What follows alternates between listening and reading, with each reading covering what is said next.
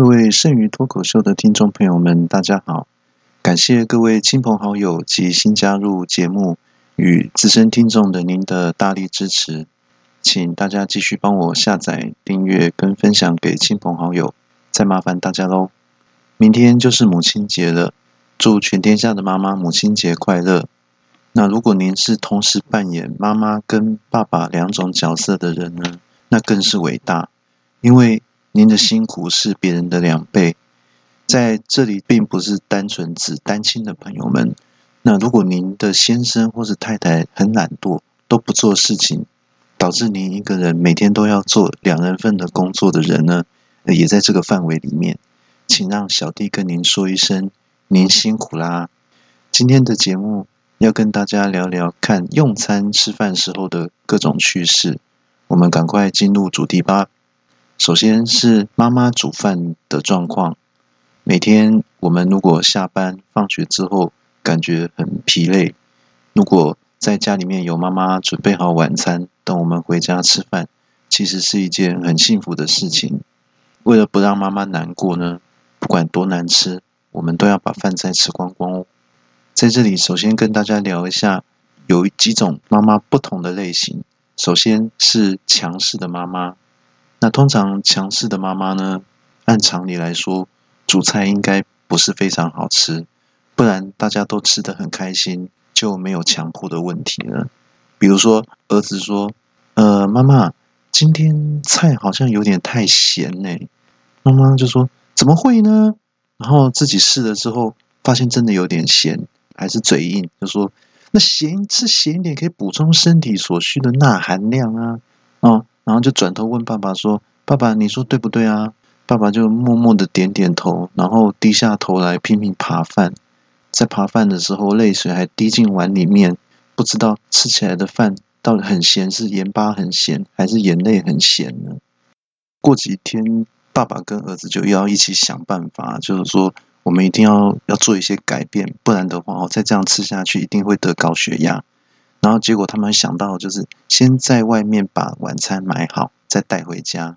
结果妈妈一看到已经煮好了一桌菜，又看到爸爸跟儿子带的晚餐回家，马上就很火大，说：“你们要先吃完我煮的，再吃外面买的，而且全部都要给我吃光光。”过了几天之后，儿子就骂爸爸说：“哎，爸爸你真的很没用哎，怎么怕老婆怕成这样呢？”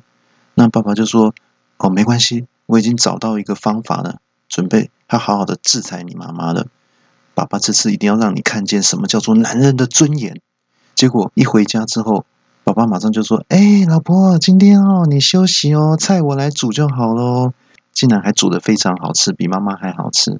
然后妈妈就说：“嗯，以后我们家煮饭的工作就交给爸爸喽。”事后，儿子就就问爸爸，很生气，问爸爸说：“你你你所谓男人的尊严就是自己煮吗？你这样真的很逊呢。”爸爸就说：“都不是啊，我是要让你看看真正的好男人，就是自己把男人的尊严丢到垃圾桶，就做就对啦。”然后讲话的时候还带着哭腔说：“你做就对了。”接着，另外一种类型的妈妈就是有一种玻璃心的妈妈。他很想要努力，要给家人营养健康，还有提供美味的餐点。但是呢，因为得失心很重，不管爸爸跟小孩有什么样的评论，他的想法都很悲观。比如说，儿子就问妈妈说：“哎，妈妈，今天的菜好像有点淡呢。”那妈妈就说：“那我是为了大家的健康煮的比较淡呢，那为什么还要挑剔我呢？其实根本就没有放盐巴，才会那么淡。”然后呢，有时候爸爸会说：“啊，妈妈，明天我们一起吃外面的好吗？外面餐厅好吗？”然后妈妈就马上就说：“那你你要想要吃外面的餐厅，你就是嫌的嫌我煮的比外面难吃是吗？”那结果父子两个讨论之后，就决定不能再说那些不好的话，一定都要说很好听的话。然后我就有一天就同时跟妈妈说：“哎，妈妈，你今天煮的真的很好吃哎。”那妈妈就说。你们这个意思是说我昨天煮的很难吃吗？接下来要跟大家介绍另外一种类型的妈妈，就是少根筋的妈妈，就是常常会把东西啊或是调味料都搞错。首先是她很容易把盐跟糖搞错。比如说，她今天要做珍珠奶茶，结果把糖放成盐了，喝起来那个味道真的是哦。还有呢，她有可能把酒跟醋搞错。比如说，他今天想要煮麻油鸡酒，结果把醋当成酒放进里面去了，那吃起来那个味道真的是哦。又或者是说，他有可能把番茄酱跟辣椒搞错。比如说，他今天要煮糖醋排骨，然后结果就把辣椒当成番茄酱放下去了。那吃起来那个味道真的是哦。接下来要跟大家介绍，有一种妈妈就是很认真，但是厨艺奇差的妈妈。比如说，她今天想要炒饭，结果因为放太多水了，煮出来变成稀饭；或者是说，她今天想要炒面，结果炒得太干了。炒炒出来变成韩式锅巴饭了。还有一种情况就是，她直接忘记锅子里面还在煮菜，等到最后所有的东西煮出来都变成黑色的木炭。爸爸跟小孩回到家之后，看到一桌子的菜，每一道全部都是黑黑的，就问说：“妈妈，这道菜是什么？”妈妈说：“这个就叫做竹炭炒肉丝啊。”哦，那那这一道菜呢？呃，这这竹炭炒韭菜啊。所有的，因为现在有竹炭的东西很流行嘛，所以每一样菜都加前面都加上竹炭就好了。接下来要跟大家聊，在外面用餐的时候呢，呃，占位置的问题。一般来说，如果我们在用餐的时候，都会希望跟好朋友坐在一起。呃，如果自己没办法找到的话，通常都会请好朋友帮忙留位置。那到时候吃饭的时候就可以坐在一起，可以聊天之类的。如果呢，你是一个人缘比较不好的人，但是你找到的话呢，就有可能接下来来的人呢，都一直坐到别的地方去，一直到餐会要开始的时候呢，你旁边两个位置都没有人坐，这样子其实就有点孤单，而且有点尴尬。那在这边提供大家一个解决的好办法，就是呢，你自己可以带两只玩具熊来，好放在放在你两边的座位来陪你。好，这样子比较不会孤单。无聊的时候呢，餐会开始的时候还可以跟熊说说话、聊天啊，或是没有人敬酒的时候，你跟熊熊敬酒，这都可以很方便。如果呢你是人缘不好的人，但是晚到的呢，那你就会发现说，最后你会跟一堆人缘的不好的人坐在一起，大家坐在同一桌。其实这样也也不会不好，因为搞不好你跟这一桌的人特别合，大家以后都会变成好朋友。其实这样也没什么不好的啊。另外就是，如果你晚到的话，大家都坐好了，你会发现其实没有什么位置，最后会剩下位置呢，就会发现事长旁边的位置还空着，你就只好去跟董事长坐在一起了。那这样子还算好的哦。如果全部都坐满满了，你都没有位置坐了，这个时候呢，呃，服务生可能会递给你一个小板凳。看你要坐在哪里都可以，这还算好。如果连板凳都没有的话，那我建议你直接带野餐垫来，直接找一个地板铺下来，然后就直接坐在地板上也可以哦。接下来要跟大家聊一下有关于付账、请客付账的问题。那其实，呃，朋友们出门聚餐之后呢，各付各的话，比较不会容易产生争议。接下来介绍几种情况，就是。有抢着付账的问题。如果有两个好朋友呢，在抢着付账的话，到最后会反目成仇的。譬如说，有一群同学在聚餐，那甲就说：“哦，跟大家说一下啊，今天是我来请客哦。”那这时候乙马上就跳出来说：“哎，不是啊，我刚刚就已经讲好说我要请了，你又要跟我争吗？”那甲就说：“哎，你这个人很奇怪耶，以前在学校就什么事情都跟我争。”那毕业了这么多年之后，你还要跟我争吗？那乙就说：“那我就喜欢跟你争啊，因为只有跟你争才有赢的可能啊。”哦，这样听起来搞了半天，原来两个人以前在班上各方面在班上都是最差的两个人。那甲就说：“那你确定你不让我请吗？”乙就说：“我确定啊，我今天跟你杠上开花了，不是，我今天跟你杠上了啊。”甲就是说：“嗯，那好吧，你既然你那么坚持，那就让你出吧。”乙就说：“哎哎哎哎，等等等一下，你不出啊？你不出，那我也不要出啦。”那甲就说：“咦，你今天是存心要跟我作对就是了吗？”乙就说：“对啊，我今天就是存心要跟你吟诗作对，呃，不是，我今天就是要跟你作对啊，没错啊。那结果一直吵到最后，两个人都没有付钱，最后是其他人付的钱。那还有一种情况就是，他抢着要请客，跟大家说，呃，跟大家讲一下哦，今天哦就是我来请客哦，大家都不要跟我抢哦，啊。结果吃完饭看到账单的时候，才发现说啊，今天忘记带钱包了。那就最后结果是大家来平分，那个说要请客的人一毛钱都没有付。吃完饭要走之前，还跟大家借那个停车场的费用，然后大家就借给他了。然后最后还想说跟大家借点油钱，结果就被大家打枪了，说你给我走路回家。那刚刚讲的那种情况是抢着付钱的情况，那接下来要跟大家讲的是。不想要出钱的那种情形，通常是在这种情况，就是说，在要准备大家快要吃完饭的时候，准备要付钱的时候呢，就会有各种各样的情况发生了，啊，就会有一些人用利用各种情形来躲避出钱的这种情况，比如说，有人他呃快吃完饭之后，他就假装要有人打电话来，然后就说，哎，呃，OK OK OK OK，哎，我我我听不太到你讲什么啊。哦哦哦，等一下啊，等一下哈，我我到外面去啊，这样这样收讯有比较好吗？然后就一一边讲一边往餐厅外面走，然后就消失了，没有再回来了。那这个其实他这个电话是自己按闹钟响的，然后电话接起来的话，其实对方根本就没有人，是假装接电话的。还有一种就是假装要上厕所，就说哎哎等等一下啊，要要付钱啊，等等我一下，我我尿我我我有点尿急哈，我想去下洗手间，然后。朋友看到就说：“哎，那个厕厕所不是那个方向啊，你你怎么往那个方向走啊？你往往餐厅外面走啊？”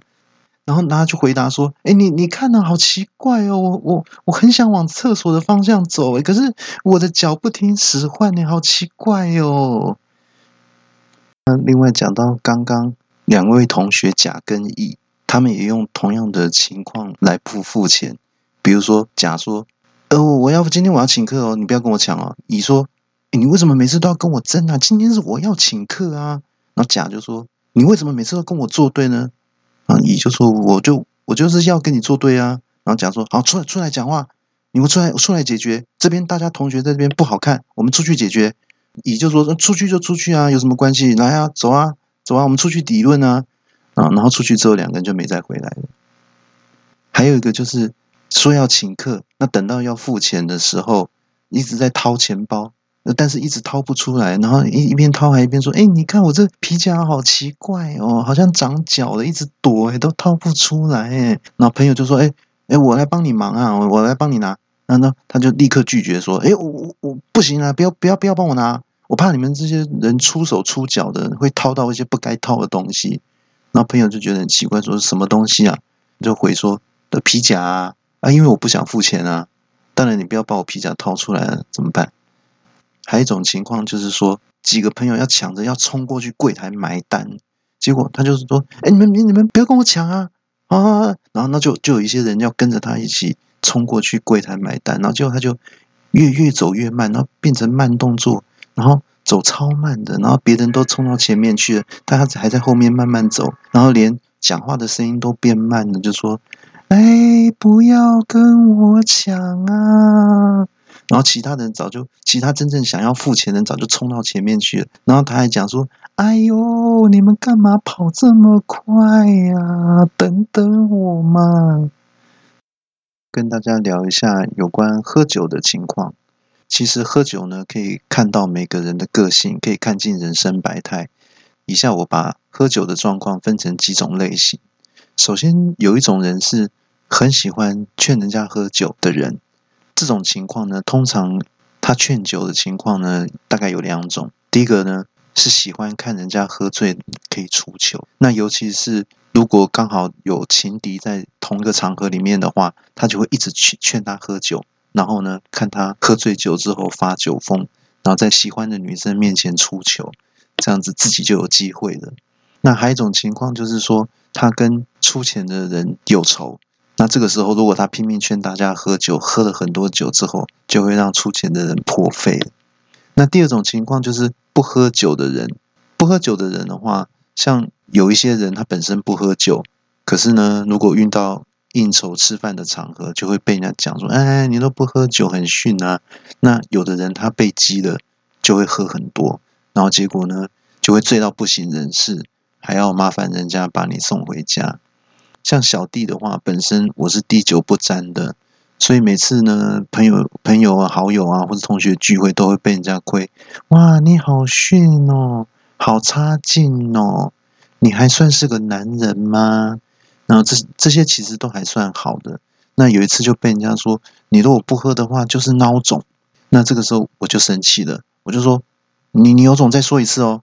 那朋友就说，再说就再说啊，就再说了一次。我就说。你有种就再说一次哦。那朋友总共说了两百次，那他说到最后口干舌燥，说：“哎，受不了了啦！你到底喝还是不喝？”啊？”我就回他说：“不喝啊，因为我是一个快乐的小孬种哦。”啦啦啦啦啦啦啦。第三种情况就是喝醉酒了。这边要跟大家讲，就是说，如果你的人缘太差呢，其实你是不能喝醉酒的。如果你想要测试自己在朋友啊或是同事之间的人缘好不好，那你就直接喝醉来试试看。这个时候呢，依照醒来的地方不一样，你就可以知道你人缘的等级大概是怎么样。以下我列出几种等级。首先呢，最好的情况就是说，你醒来的时候睡在家里的床上，然后呢澡也洗好了，睡衣也换上睡衣了。然后棉被都盖好了，盖得非常好，这样睡得很安稳的一觉起来，那就表示说你的人缘是最棒。但是你就不要再去想说是谁帮你洗澡或者谁帮你换睡衣了啊，那个都不要想太多了啊。第二种情况就是说，你是睡在家里的床，你醒来之后是睡在家里床上，但是呢，你发现你吐的满床都是，然后衣服也没换，鞋子也没脱。然后这个时候就很生气，说气到自言自语说：“那好歹要等我吐完了之后再扶我去床上啊，真奇怪诶。第三种情况呢，就是你醒来之后，结果是睡在家门口，那这个也不会太差。为什么？因为至少你可以省了一趟计程车钱，大家把你送回家，虽然没有送到家里面，你睡在至少睡在家门口，很快就可以进家门了。第四种情况就是你醒来之后发现。睡在车站里面，那这个也还好，因为可能同事不知道你住哪里。那你睡在车站里面之后，起来就可以马上买车票，可以马上回家。那第五种情况就是你醒来之后，发现你睡在早餐店门口，那那也还 OK，因为至少你起床喝醉酒之后起床不会饿肚子，因为你马上就可以吃到早餐了。对，这样至少有顾到你的健康。第六种情况就是说，你醒来的时候，哎，睡在公园里面，然后呢，旁边还有街友跟你睡在一起，好，那这个时候呢，你不能生气，你不能怪朋友，因为朋友可能不知道你家住在哪里，所以就把你放在附近的公园里面。最后一种情况就是说，你醒来了，发现，哎，你竟然还睡在餐厅，昨天吃饭的餐厅里面呢，那就表示呢，根本就没有人管你。大家吃完之后就自行回家了，那这个还不是最惨的，最惨的时候你醒来之后，餐厅的人跑来跟你要求付账，那昨天吃的钱都还没付，要你付，这个才是最惨的。那如果你是这种情况的话呢，就表示你是人缘最差的人哦。还有最后一种就是假装喝醉酒，其实没有喝醉酒，但是喝了一些酒之后就假装喝醉，那这种情况呢，可以用在呢。跟喜欢的女生告白，那当然通常呢，很多情况都是会被拒绝的。如果你跟女生假装喝酒，跟她告白之后，结果被拒绝，你听完之后，马上就假装要喝醉酒，喝醉倒了，就是啊，我昏气啊，我被昏气咯。那你就就睡就睡着就好了，假装就醉倒就好。那隔天呢，你到了公司上班，一定会被同事取笑啊，就说啊，你昨天发酒疯，还跟一个女同事告白，结果还被拒绝了。然后你就说，嗯，有吗？我忘记了，我有做我有做这些事吗？我有讲过这些话吗？不记得了，我都完全都不记得，因为我喝醉了啊，就这样就可以混过去了，然后大家也不会再追问你了。然后下次呢？你如果有另外一个喜欢的女生，你就可以用同样的方式跟她告白。这样估计的话，你大概可以用六万次都没有问题哦。以上内容大部分都是开玩笑、虚构的情节。我们的节目会在每个星期六更新，内容一集会比一集精彩，请千万不要错过哦。顺便跟大家做个小提醒，除了本集之外，之前的节目内容也很棒，大家有空可以回去听听看跟下载。那最近有听众反映，听了小弟的节目，除了好笑之外，小弟的声音有让人安定情绪的作用。所以也很适合睡前聆听，可以帮助入睡。如果这样可以帮助一些睡不着的朋友，或是可以让大家少吃一些安眠药的话，小弟真的是做了很大的功德哦。大家不嫌弃的话，可以试试看哦。今天的节目就到这里结束，祝福大家每天都能过得很开心。我们下周六继续在空中相会，拜拜。